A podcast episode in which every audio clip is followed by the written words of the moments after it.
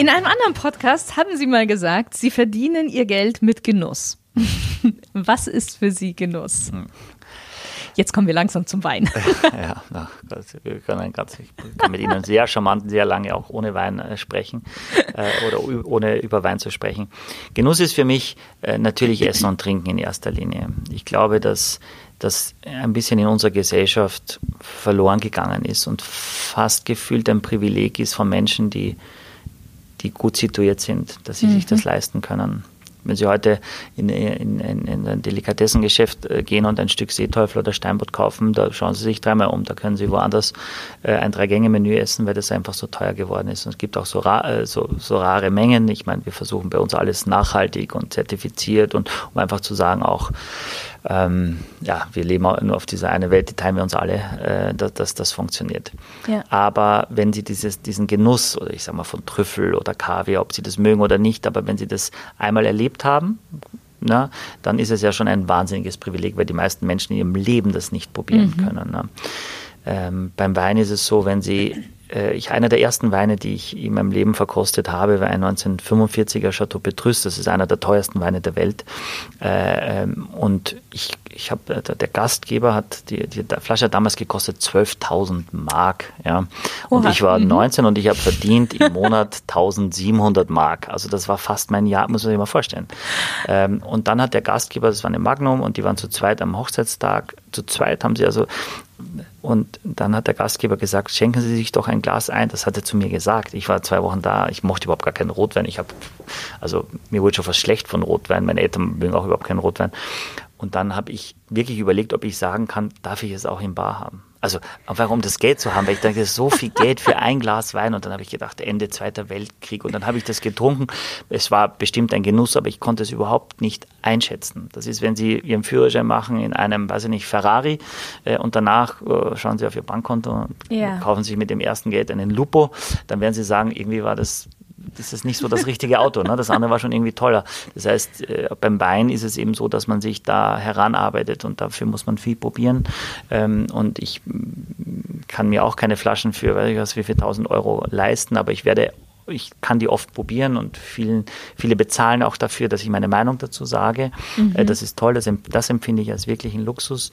Ähm, aber ähm, da, da, ist eben die Produktion einer Flasche Wein kostet, weiß ich, maximal 40 Euro. Ja, die teuerste Korken, die teuerste Glas. Und alles andere ist Angebot und Nachfrage, ist Fantasie, ist Historie, ist eine sexy Geschichte. Äh, und dann muss man eben entscheiden, wie weit man bereit ist, sowas zu bezahlen. Aber ich finde es toll, dass es Menschen gibt, die das tun. Offensichtlich gibt es ja auch Winzer, die das produzieren äh, und um diese Preise abrufen. Und das ist für mich dann schon Genuss, wenn ich ein Essen habe, wo der Wein perfekt dazu passt. Das heißt, wo beide Komponenten einander befruchten und das gemeinsame Ergebnis besser ist als jedes einzelne für sich. Ähm, das ist so die hohe Kunst auch der Sommelerie, dass man wirklich sagt, ich habe den Wein, der äh, der nach Grapefruit äh, riecht, aber ich habe ein Essen, das kein Grapefruit hat zum Beispiel. Aber zusammen mit den, mit den, mit den Orangenspalten, die in dem Fenkel sind, äh, macht der Wein dann, wenn ich das zusammen im Mund habe, explodiert das alles. Also ja. dann denke ich mir, wow, da möchte ich mich jetzt reinlegen oder lass mich nie mehr was anderes essen und trinken, weil das ist so ultimativ genial. Ähm, das sind für mich schon, und es macht etwas mit der Seele des Menschen. Gutes Essen und gutes Trinken, man, man ist, man ist, glaube ich, glücklicher. Man, also ich weiß, man ist glücklicher, es geht einem besser. Man, und man muss auf sich selber auch schauen. Und natürlich, äh, es ist bei uns, wo ich herkomme, wirklich aus so. Da macht man eher, also bei meinen Eltern, wir haben die Vorhänge zugemacht und haben Kartoffeln mit Butter und Salz gegessen, mhm. quasi das arme Leute essen. Heutzutage eine gute Kartoffel mit einer guten Butter und Salz, ich meine, da freut man sich extrem drüber. Man ja. sagt, wie großartig ist das denn? Ja, ähm, aber den Menschen ist halt oft wichtiger, was für ein Auto vor der Tür steht oder ob man jetzt einen Wintergarten ausgebaut hat, äh, als das, was man, oder dass man in Urlaub fährt, irgendwohin schlecht, in ein schlechtes Hotel mit ganz vielen Menschen, mit einem schlechten Essen, aber Hauptsache man ist im Urlaub. Äh, ähm, als dass man wirklich schaut, was ich esse und was ich trinke, äh, verändert auch meine Persönlichkeit und mein, mein Gemüt auch. Ja. Mhm. Ich glaube, da hat auch viel das Bild nach außen was zu tun in der heutigen Gesellschaft. Ganz klar. Man möchte unbedingt nach außen zeigen, wer man ist. Mhm. Und dann ist oftmals so dieses, ja, weil gerade auch beim Essen, Sie haben jetzt Beispiel Trüffel, Kaviar und sowas. Beides mag ich auch sehr gerne und das ist auch sehr schön. Aber ich finde ab und zu eben so was ganz Bodenständiges mhm. kann auch unfassbar befriedigend sein und Total. einen glücklich machen ja. und richtig, richtig lecker auch sein. Unbedingt. Also da bin ich komplett bei Ihnen. Also das versuchen wir hier auch zu machen, weil unsere Mitglieder können nicht jeden Tag Rinderfilet essen und Hummer. Das macht doch der Mensch nicht. Ne? Also man muss ja wirklich versuchen, irgendwas zu schaffen.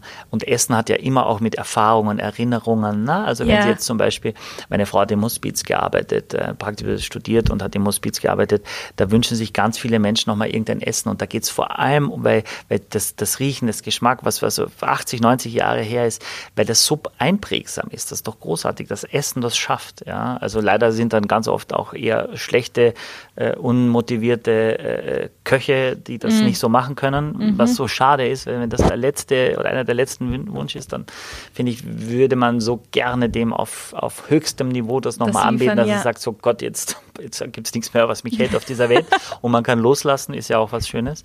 Äh, dann, äh, und das, das macht Essen alles und dafür finde ich, ist die Gesellschaft beschäftigt sich zu wenig. Es gibt Fernsehköche, es ist, na, aber am Ende des Tages äh, gibt es immer noch äh, ganz viele Discounter mit ganz schlechten Qualitäten und die Leute kaufen sie, um sich überhaupt leisten zu können. Äh, und auch äh, wo ich herkomme, ist, ist oft tatsächlich äh, erst eine Mahlzeit, wenn Fleisch am Tisch ist. Ne? Also ja. das ist tatsächlich noch so eine. Ja. Ja. Ist ganz spannend, weil ich habe im Vorfeld der jetzt dieser Podcast-Reise habe ich ähm, für selber eine, eine Solo-Folge quasi konzipiert und da geht es rein um Genuss. Mhm. Und ähm, das war sehr spannend, weil ich da auch ganz viel recherchiert habe und auch nachgelesen habe, dass wir uns selber mittlerweile den Genuss so in gewisser Weise verbieten. Also einerseits von den Ärzten, sei es jetzt zum Beispiel Rauchen, Alkohol, natürlich, das ist im Übermaß nie gut, aber trotzdem, der Arzt, der verbietet immer. Er sagt nicht, schränken sie ein, sondern er verbietet eher. Und genauso aber wir selber, dass wir uns sagen, mh, hm, zum Beispiel so diese typischen Sätze, wenn ich das gemacht habe, dann kann ich mir die Zeit nehmen, das und das zu machen. Mhm. Und ähm, oder wenn ich in Rente bin. Mhm. Das sind ja so die typischen, Klar. genau. Und das ist sehr, sehr schade, weil das ist, ist, sehr stark in der Gesellschaft mittlerweile verbreitet.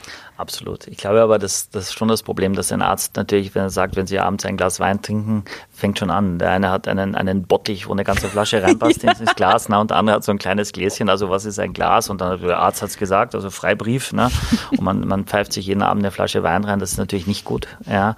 Aber Rotwein hat, und das ist erwiesen, äh, äh durchaus auch Stoffe, die äh, krebshemmend sind. Mhm. Ja Mhm.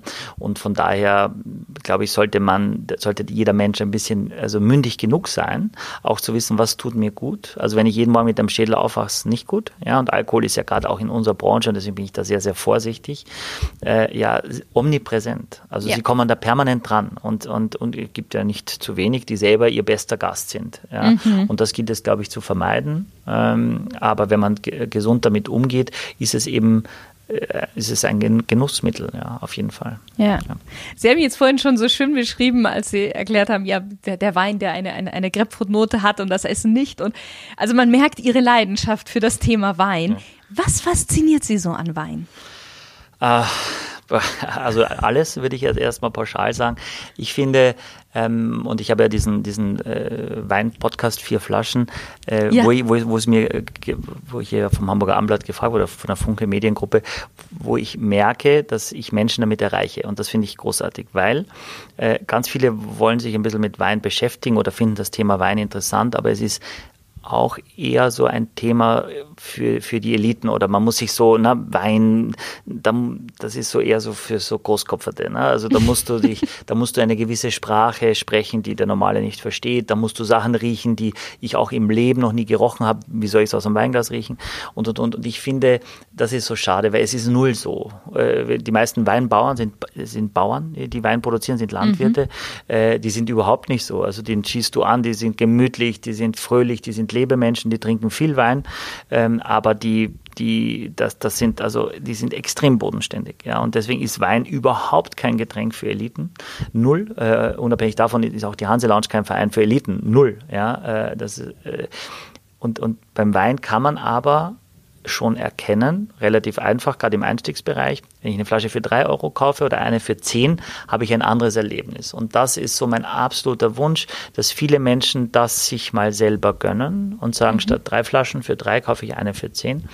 Äh, und dann merken, wow, das schmeckt mir schon viel besser. Es geht mir auch besser am nächsten Tag. Ich fühle mich auch besser. Ähm, und dafür trinke ich dann halt nur jeden dritten Tag eine Flasche vielleicht ja, oder teile mir eine Flasche.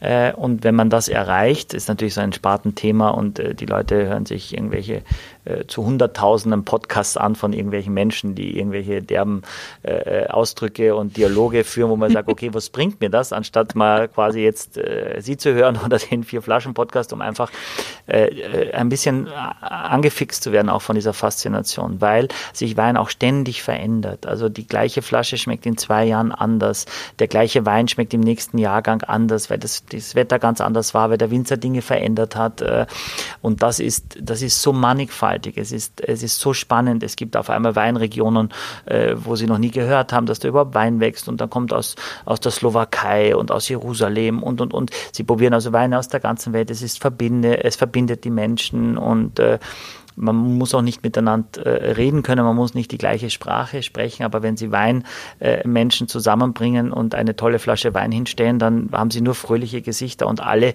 auch wenn sie nicht kommunizieren, sprechen mit den Augen und mit, ihren, mit ihrem ganzen Gesicht, äh, dass sie gerade Genuss erleben. Das ist was Tolles. Das ist eine sehr schöne Beschreibung jetzt gewesen. Jetzt auch hier in diesem Umfeld, ist es Ihnen wichtig, den Gästen neue Geschmackserlebnisse zu vermitteln oder den richtigen Wein zum richtigen Essen oder vielleicht auch Anlass anzubieten? Ich glaube, das ist, gilt bei uns und auch privat, das ist das Allerwichtigste. Also, ähm, und das Thema ist so komplex, dass es eben auch wirklich schwierig ist. Und wenn ich jetzt zu Hause Gäste hätte und ich würde mich gar nicht so mit Wein beschäftigen, würde ich versuchen, einen Weinladen zu finden in meiner Nähe ähm, und, und würde da hingehen und sagen, das habe ich vor, das würde ich gern kochen. Äh, ich finde es immer super, wenn man sagt, ich stelle mir vor, die Flasche Wein kann 15 oder 20 Euro kosten oder 8 Euro oder 10 oder 50, äh, damit der andere äh, da in dem Weinladen natürlich eine Idee hat, hat, wohin er geht, äh, welche Richtung ungefähr, weil meistens ist es schon so, bis zu einem gewissen Preis, you, you, get what you pay for. Also wenn man ein bisschen yeah. mehr investiert, hat man ein größeres Erlebnis. Und wenn es nicht so ausarten soll in ein, äh, ein, ein Gelage, dann sollte man lieber, äh, ich sage jetzt die meisten trinken viel mehr Weißwein als Rotwein. Na, da mhm. macht man einen einfachen, süffigen Weißwein, der allen schmeckt, der nicht zu so süß ist, nicht so viel Frucht und so weiter. Also, und dann einen Rotwein, da kann man ein bisschen mehr investieren, wo man sagt, das ist einfach ein tolles Glas und äh, darüber freut man sich und alle freuen sich und, äh, und alles ist fein.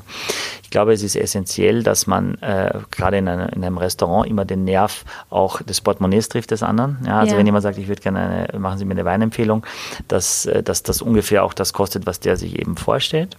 Und äh, ich versuche eigentlich immer die Gäste anzusprechen, weil die meisten Mitglieder kenne ich. Also ich kenne alle Mitglieder und ich weiß natürlich einigermaßen auch ihren Geschmack. Und wenn ich die Gäste anspreche und sage, was trinken Sie denn gern oder was ist denn Ihr aktueller Lieblingswein, vielleicht haben wir was in die Richtung oder was ganz anderes. Ähm, das äh, sollte eben auch dem, unser Mitglied, der der Gastgeber ist bei uns ja immer, äh, ja auch äh, recht sein, dass er äh, seine Gäste glücklich macht. Und auch wenn er sonst gerne Chardonnays mit Holz trinkt, äh, zum Beispiel, und aber die, sie sind Gast und trinken aber lieber einen Sauvignon Blanc mit, mit sehr viel Frucht, mhm. dann finde ich vielleicht trotzdem einen Wein, der beides ein bisschen vereint, der beide vielleicht nicht 100% glücklich macht, aber die größte Schnittmenge darstellt. Mhm. Jetzt habe ich ja ältere Hörer, ich habe aber auch sehr viele junge Hörer. Mhm. Wie kann denn so der Stilgenusshörer selbst seinen Geschmackssinn etwas schulen? Mhm. Haben Sie da vielleicht so ein, zwei ja, ich Kleine erzähl, Tipps. Ja, no, äh, total. Also ich glaube, äh, so habe ich es auch gemacht. Ich habe mir also ähm, ein, ein, Magazin gekauft, wie zum Beispiel den Falstaff, äh, mhm. und habe äh, mir dann so eine Verkostung, mal so Themenverkostungen oder diesen Falstaff Weingart Deutschland. Man kauft sich von einem Winzer mal fünf Weine oder eben fünf verschiedene Rieslinge, äh, stellt die hin und liest dazu, was diese Bewerter, eben auch ich, dazu schreiben, was die riechen und was die schmecken. Ne? Weil am Anfang dachte ich auch, schmeckt alles gleich. Also da kenne ich ganz viele, die sagen, ja. äh, schmeckt alles gleich, ich weiß gar nicht, was der da hat. Ja? äh, aber wenn man dann sich das einprägt und vielleicht irgendwie dann sagt, okay, das ist grüne Paprika, also das habe ich damals schon gerochen, das muss das sein. Und jetzt hol mal eine grüne Paprika, schneid die mal auf, brich die mal auf, halt die mal an die Nase. Das ist das Problem bei vielen jungen Leuten also wenn ich zu meinen Kindern sage, hol mir nochmal bitte Thymian und Rosmarin aus unserem Hochbeet, dann wissen die jetzt schon mittlerweile, was sie bringen müssen und auch wie das riecht. Klar, aber ganz viele wissen das gar nicht. Das ist so ja. schade. Ja, A, weil zu Hause gar nicht mehr gekocht wird, weil mit frischen Sachen gar nicht mehr gekocht wird äh, oder werden dann immer mit TK-Kräutern, aber dieses Aroma dann eben erstmal nicht da ist. Äh, und wenn Sie das aber dann, diese, diese Sachen, die Sie da lesen, Sie alles, was da alles so gerochen wird. Und, und, und wenn Sie das dann auch mithaben, selber live, ne, da kann man Aromakits, aber es ist eben schöner, wenn man diese Frucht auch mit da hat, mhm. selber, die Frucht, das Obst oder was auch immer, ähm, dann finde ich, äh, kann man sich das schon erarbeiten. Und man muss aber auch ein gewisses äh, Geschenk tatsächlich der Natur schon mitgegeben haben, dass man einen mhm. Geruchs- und einen Geschmackssinn tatsächlich bei Frauen ausgeprägter als bei Männern. Also Frauen mhm. haben eine größere Möglichkeit, in diesem Beruf sehr erfolgreich zu sein. Das Problem ist, wäre ja auch oft gefragt, warum sind so wenig Frauen, ist auch körperlich sehr anstrengend. Also wenn Sie 600 Flaschen, äh, wenn Sie also eine Palette vom Weingut kriegen, äh, da bewegen Sie mal 800, 900 Kilo, wenn die sie verräumen und so weiter. Das ja, ist also ja, ein körperlich ja. sehr, sehr mhm. anstrengender Job. Das ist so. Ähm, und wenn Sie mal aus so einer 3-Liter-Flasche den ganzen Abend ausschenken, dann wissen Sie, Sie brauchen nicht zum Sport gehen. Sie wissen, Ihr Bizeps muss funktionieren, weil Sie sonst die Flasche gar nicht halten können. Ähm, aber die äh, Frauen haben eben ein, ein, ich verkoste wahnsinnig gerne auch mit Frauen, weil, weil sie eben äh, super detailliert auch und über die Nase erfahren sie ja sehr, sehr viel. Aber wenn ich jetzt Gastgeber bin zu Hause, finde ich es eigentlich unhöflich, wenn ich jetzt permanent über den Wein rumfaseln würde, weil das ist, das ist unhöflich. Es gibt ja andere Sachen. Es, ist ja es gibt so viele wichtige Dinge auf der Welt als den Wein. Und ich finde, der muss schmecken, jawohl. Er soll keine äh, Schmerzen am nächsten Tag bereiten, ja. Er soll von der Säure so sein, dass ich es den ganzen Abend trinken kann und nicht, dass ich irgendwann denke, ich habe ein gesundheitliches Problem oder es tut mir weh, ja. es ist ungut für mich. Äh, dass diese Parameter muss er erfüllen. Äh, und dann kann ich ja immer noch ein, zwei Flaschen da haben, die ein bisschen mehr polarisieren, die ein bisschen mutiger sind, die ein bisschen bisschen ab vom Mainstream mhm. sind, weil ich sage, ich wollte es mal probieren, wer Lust hat. Ne? Und äh, ja. da, so finde ich, kann man die Leute so ein bisschen dafür begeistern, ohne also wenn ich jetzt privat irgendwo eingeladen werde, ganz oft sagen, Gott, wenn er mitkommt, dem muss ich ja irgendwas besorgen. Also was, was Besonderes ja, dann haben, ja. Wo ich immer sage, so no way, wobei ich schätze es sehr, wenn jemand dann sich Gedanken macht, in einen Weinladen geht und sagt, ja, kommt irgendjemand, der kennt sich damit aus, Gottes Willen, ich bin bereit, 20 Euro zu zahlen, aber mehr auch nicht. Äh, empfehle mir irgendwas, das wird immer funktionieren, das wird immer gut sein. Ganz oft sage ich, ich bringe auch was mit, wenn ihr möchtet. Oder ich sage mich, wenn wir irgendwo eingeladen sind, sage ich ganz oft, ich bringe die Weine mit. Ja, dann weiß ich, wenn ich den ganzen Abend verbringe, die sagen, oh wunderbar, Baustelle weg. Äh, ja. Und ich sage, ich freue mich irgendwas, was, was Spaß macht, wo alle damit eine Freude haben. Ähm, und dann will ich ja auch nicht, es muss ja Momente geben, wo ich äh, wo der Wein da sein soll, aber wo es um viel wichtigere Dinge geht, als da über den Wein stundenlang zu philosophieren. Finde ich auch mühsam irgendwann. Wobei ich jetzt sagen muss, als Zuhörer, ich finde das schon mal sehr spannend. Ich könnte Ihnen da, glaube ich, auch noch länger zuhören. Ja, sehr charmant, sehr charmant. Ich denke auch spätestens jetzt werden mir die meisten Hörer auch zustimmen, wenn ich sage, dass sie ja auch eine gewisse Persönlichkeit sind und ähm, auch so ein gewisses Selbstbewusstsein auch haben. Und ich glaube, das ist auch sehr notwendig. Als Gastgeber steht man einerseits im Fokus, aber andererseits möchte man ja auch seine Gäste in den Fokus stellen. Und ich glaube, bei beiden Seiten braucht man ein gesundes Selbstbewusstsein. Wie bekommt man diese Persönlichkeit, dieses Selbstbewusstsein? Wie haben Sie sich das angeeignet? Ähm, also erstmal vielen Dank für das Kompliment. Ähm, wie habe ich, ich, es gibt ja keine Lehre, es gibt ja keine, also man, man schaut sich das natürlich an und ich finde, wenn man nochmal nicht kokettiert, ich komme aus ganz einfachen Verhältnissen, ja, und ähm, ich wollte in diese äh, tolle Gastronomie, in diese tolle Hotellerie, weil es mich fasziniert hat und ich wollte wissen, warum zahlen Menschen für so ein Menü so viel Geld? Wie, wie können sie für eine Flasche Wein so viel Geld bezahlen? Mhm. Warum trinken die einen Espresso hinterher? Wie kann ich 80 verschiedene Käsesorten, so viel hatten wir auf dem Käsewagen, äh, unterscheiden? Wie können die alle unterschiedlich schmecken, wenn sie äh, zu 90 Prozent vom gleichen Tier kommen? Ja? Also wie, wie funktioniert, ich wollte es einfach lernen. Das haben wir in der Hotelfachschule nicht gelernt. Ja? Wir haben wahnsinnig viele Dinge gelernt, ja, auch, auch betriebswirtschaftlich und so weiter, aber eben dieses Genuss und das hat mich fasziniert, ja. Und als Gastgeber ähm, wächst man natürlich in so eine Rolle hinein. Also das wird man bitte nicht als Gastgeber geboren. Ich glaube schon, dass man, dass ich immer schon jemand war, der, der vielleicht ein bisschen lauter war oder der, der ein bisschen unterhaltsamer, kommunikativer war. Ich glaube, das hilft natürlich. Ein Gastgeber, äh, der, der die Kommunikation immer wieder befeuert, wenn diese quasi ein bisschen zum Erliegen mhm. kommt. Das hilft natürlich. Ich glaube, es hilft, wenn man ein bisschen, äh, wenn man humorvoll ist, wenn man mit Humor die Menschen wahnsinnig mhm. gut einfangen mhm. kann.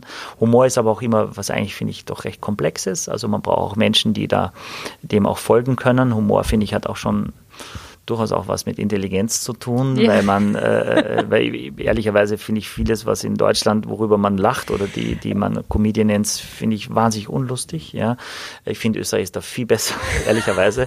ähm, und ich glaube, es bedarf auch einer gewissen Bildung, um ein guter Gastgeber zu sein. Und man muss eben zuhören können und man muss ähm, sich hineinfühlen in die Situation. Ich, also wenn wenn wenn es zum Beispiel bei uns ein Essen gibt, äh, äh, sage ich mal irgendeine Wachtel oder irgendwas und jemand nimmt dann diesen den Knochen und nagt da dran, ob das jetzt richtig ist oder nicht, er macht das. Dann finde ich, ist ein guter Gastgeber, so machen wir das. Dann bringe ich ihm eine Fingerbowl, dass er seine Finger sauber machen kann. Mhm. Ich finde, es ist nicht gut, wenn man dann hingeht und sagt, darf ich Ihnen eine Fingerbowl bringen? Weil dann äh, macht Wird's man sich selber Thema. wichtig äh, mhm. äh, und, und man will also damit sagen, dass man das aufmerksamerweise gesehen hat und das finde ich ist nicht gut. Also gut ist, wenn ich ihm das bringe, bevor er danach fragt, weil ich weil ich äh, antizipiere, dass wenn ich da sitzen würde, würde ich mich auch drüber freuen. Ja? ja. Und das in einer Unaufgeregtheit, ja, die, die dann aber nachhaltig hängen bleibt. Weil das, das erzählen die Leute weiter.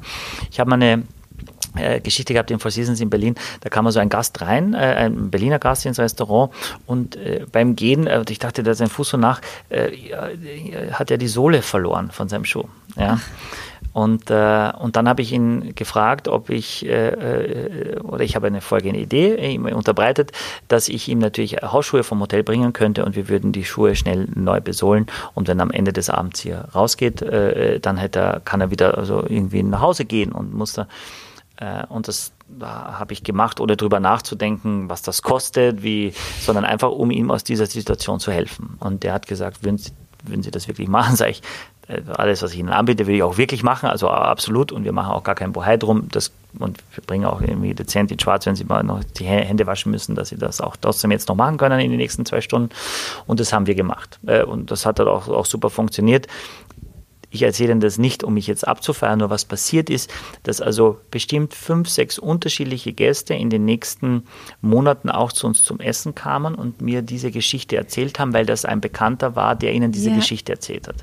Also da ging es jetzt nicht um die beste Geflügelkonsumé der Welt mhm. und um den feinsten Sherry, der dazu serviert wurde, sondern da ging es um etwas ganz Menschliches. Ja? Mhm. Und bin ich deswegen ein guter Gastgeber? Nein, ja, äh, aber, aber vielleicht auch, auch. Ja? Also vielleicht sehe ich jetzt, äh, dass ich in dem Moment diesen Menschen helfen konnte mit einer, glaube ich, einfach normalen zwischenmenschlichen Geste, ja, ja. die vielleicht in dieser Welt mittlerweile zu selten passiert, dass man, wenn man zu sehr auf sich selber fixiert ist oder auf sein Mobiltelefon.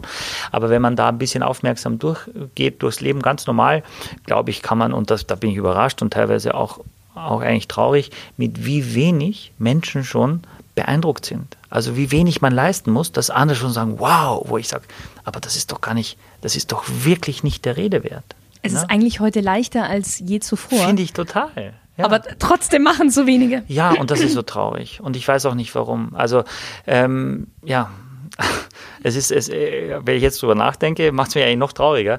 Aber ich habe zum Beispiel auch für, für junge Menschen mal hier äh, Kurse gegeben äh, zum Thema gutes Benehmen, also, also Kniggekurse. Und dann habe ich junge Frauen auch gefragt, finden Sie es gut, wenn Ihnen die Tür aufgehalten wird, als Beispiel? Mhm. Ja? weil es das plakativste Beispiel überhaupt ist. Und dann haben viele auch immer gesagt, nee, das ist mir eigentlich tatsächlich dann unangenehm. Ja, wo man ja überrascht ist, wo man sagt, eigentlich würde ich es eigentlich, eigentlich ja, auch als Frau von heute eigentlich charmant finden, wenn ich einen nicht aufgesetzten, mhm. ja, nicht so einen Gockel, der hier rumrennt und einen auf dicke Hose macht, sondern jemand, der das einfach aus Höflichkeit macht, würde ich das eigentlich toll finden. Aber die Zeiten ändern sich offensichtlich ein bisschen, dass man sagt so, nee, das wäre mir, wär mir eigentlich gar nicht so, wo ich denke, so, okay, äh, da lerne ich auch dazu, wie junge Leute vielleicht sagen, und das müsste man natürlich abklären, weil wenn ich denke, ich bin schon der Oberchecker, nur weil ich die Tür aufhalte, aber die andere äh, Person, für die ich das machen möchte, also ich mache es für mich, weil es mir besser geht, weil ich denke, so, so soll es sein, aber wenn die andere Person aber sich gar nicht wohlfühlt, dann müsste ich das im Vorwege vielleicht schon abklären. Und da redet man vielleicht zu wenig drüber. Ja. Ähm, ähm, ja, weil, weil, weil offensichtlich es nicht wichtig genug ist, aber vielleicht ist es dann doch wichtiger, als man denkt. Ja, ich glaube, vielen ist es etwas unangenehm, weil sie es tatsächlich einfach nicht mehr gewöhnt sind. Hm. Ja, weil, weil, weil es der Papa bei der Mama auch nicht macht ja. oder noch nie gemacht hat. Genau. Ja, und, ja. Äh, und weil das, und da können die Kinder nichts dafür, weil ich schon das Gefühl habe, dass junge Menschen sehr wissbegierig sind, weil sie es einfach nicht zu Hause mitbekommen haben. Äh, und da ich glaube, die Welt wäre wirklich eine viel bessere, wirklich, wirklich, wenn, wenn man aufmerksamer wäre und wenn alle Menschen äh, deutlich bessere Manieren hätten, als sie es haben. Ich glaube, hätten wir viel weniger Sorgen. Mhm. Hm. Haben Sie ein Lebensmotto? Habe ich ein Lebensmotto? Ähm, so spontan gesagt, glaube ich, glaube ich nicht, dass ich ein Lebensmotto habe. Ich habe viele. Äh, also eins meiner ersten, was, was, äh, was die Arbeitswelt betrifft, war immer, äh, Management ist nichts anderes, als andere Menschen zu motivieren. Mhm. Also ich glaube, Motivation ist etwas, ähm, mit dem man sehr, sehr viel erreichen kann. Und ich glaube auch, dass das Gefühl, ähm, ob ich jetzt in ein, in, in ein, ein, Haus wie unseres gehe oder in eine Familie äh, privat, wenn, wenn Menschen motiviert sind, also wenn die äh, positiv gestimmt sind, weil die allgemeine Stimmung gut ist, dann spürt man das. Ja, also ja. man kann das nicht erzwingen, man muss das erleben, erspüren, aber das gibt ich glaube, man kommt selber in ein ganz anderes Gefühl, wenn man irgendwo reinkommt äh, und auf einmal das Gefühl hat, wow, hier ist ein Ort, in dem in dem positive äh, Vibes sind. Ja? Mhm. Äh, und wenn man das schafft, dann glaube ich, lässt man sich von denen mitschwingen, leider auch äh, in die andere Richtung. Klar. Ja? Ja, äh, ja? Auch wenn man dann sagt, eigentlich bin ich gar nicht so schlecht drauf, aber minütlich äh, geht es mir schlechter, weil ich einfach jetzt nicht die Kraft habe, mich dagegen zu stemmen. Also werde ich jetzt genauso griesgrämig wie alle, die hier so rumlaufen. Ja? Und ist das ein Lebensmotto? Nein, aber das ist eine Lebenseinstellung. Mhm. Herr Kutter, ich würde gerne in die zweite Smalltalk-Runde mit Ihnen eintauchen. Okay. Darf ich nur ein Wort sagen jetzt? Oder? Nein, Sie dürfen Nein? ein bisschen okay. mehr sagen. Die sind ja. ein bisschen tiefgründiger, die Fragen, deswegen okay. wird es wahrscheinlich mit einem Wort nicht klappen. Ja.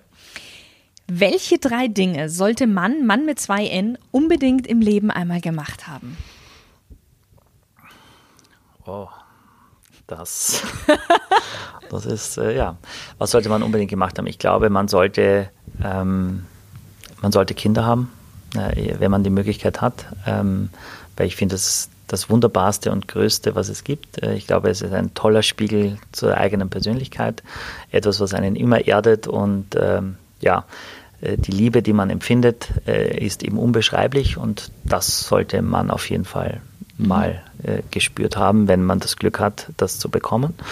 Ähm, ich glaube, man sollte, man, man sollte sich äh, mit gutem Essen und Trinken in, in der Pauschalität ähm, Glücksgefühle mal äh, äh, selber äh, zugefügt haben. Mhm. Äh, ich sage also auch immer, wenn wir, wenn Sie, äh, also wenn Sie eine Flasche Wein für 40 Euro kaufen, was was wär, was was teuer ist, was was viel ist, und man dann sagt, aber die mache ich nur auf am Hochzeitstag, am Kennenlerntag, am Geburtstag, am Weihnachten, wie auch immer. Ähm, dann halte ich es für keine gute Idee. Das kann man machen, aber oft ist man dann auch irgendwo essen oder man fühlt sich gar nicht so gut oder ich halte es für eine tolle Idee, wenn man sagt, es ist Dienstagabend und ich mache die Flasche auf und mein Gegenüber weiß, was ist denn hier los? Sag mal, das ist doch die Flasche und man, man diese Flasche als Anlass nimmt, den Abend besonders zu machen. Ja, mhm. dann finde ich, das ist es großartig. Ja, ja. dann finde ich, ähm, dieses Erlebnis sollte man mal gemacht haben und tatsächlich finde ich, dass, dass man äh, äh, mal so einen Kniegekurs machen sollte, äh, weil, äh, weil ich das auch gemacht habe, weil ich gedacht habe, ich weiß eigentlich eigentlich schon ziemlich viel. Ich dachte so, pff, ich wurde ja so gefragt von, von einem großen, großen äh, Konzern, ob ich das machen könnte für deren Auszubildende nach der Ausbildung, was ich eine super Idee fand, als Geschenk quasi mit ins Leben. Und ich habe gesagt, wie, mhm. wie kommen Sie auf mich? Und dann haben die gesagt, sie verkörpern das, was wir so sehen als der perfekte, benehmende und dann habe ich aber trotzdem, wollte ich dann hinterher auch noch so eine Ausbildung machen und habe gelernt, wie viel ich eigentlich gar nicht weiß, äh, wie, wie viel es da noch gibt, äh, historisch und, und auch worüber man nie gesprochen hat, was man auch nie fragen getraut. So, ja. ne? äh, und ich finde, das sollte man auch machen, weil es einem sehr viel Demut lehrt und weil man viel aufmerksamer danach durchs Leben geht. Ich glaube, das sollte man unbedingt machen. Mit wem würden Sie gerne mal ein Gläschen Wein trinken? Und über welches Thema würden Sie mit dieser Person sprechen mhm. wollen? Jetzt unabhängig davon, ob die schon gestorben ist mhm. oder. Ähm, das, ist eine Frage, über die ich nachgedacht habe äh, im, im Vorwege schon. Es wäre für mich tatsächlich Barack Obama. Ich würde mich ah. gern äh, mit, mit ihm einmal hinsetzen, äh, weil ich finde, er verkörpert so vieles, äh, ähm, was und ihm würde ich so viele Sachen fragen, warum Dinge passiert sind, ja. warum Menschen in Positionen kommen, wo man nur mit dem Kopf schüttelt. Ähm, weil ich glaube, er ist ein, ein wahnsinnig interessanter Gesprächspartner.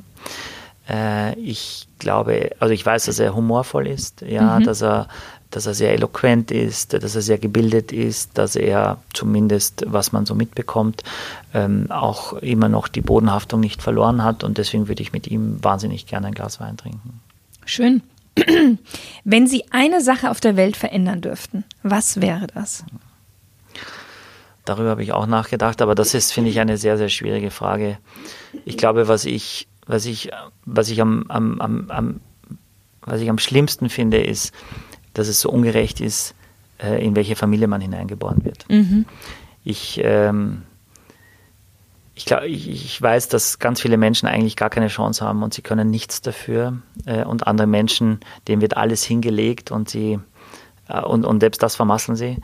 Ähm, und ich finde, wenn alle die gleichen Chancen hätten, bei Null anfangen könnten, um, um was aus ihrem Leben zu machen, das würde mich wahnsinnig freuen. Mhm.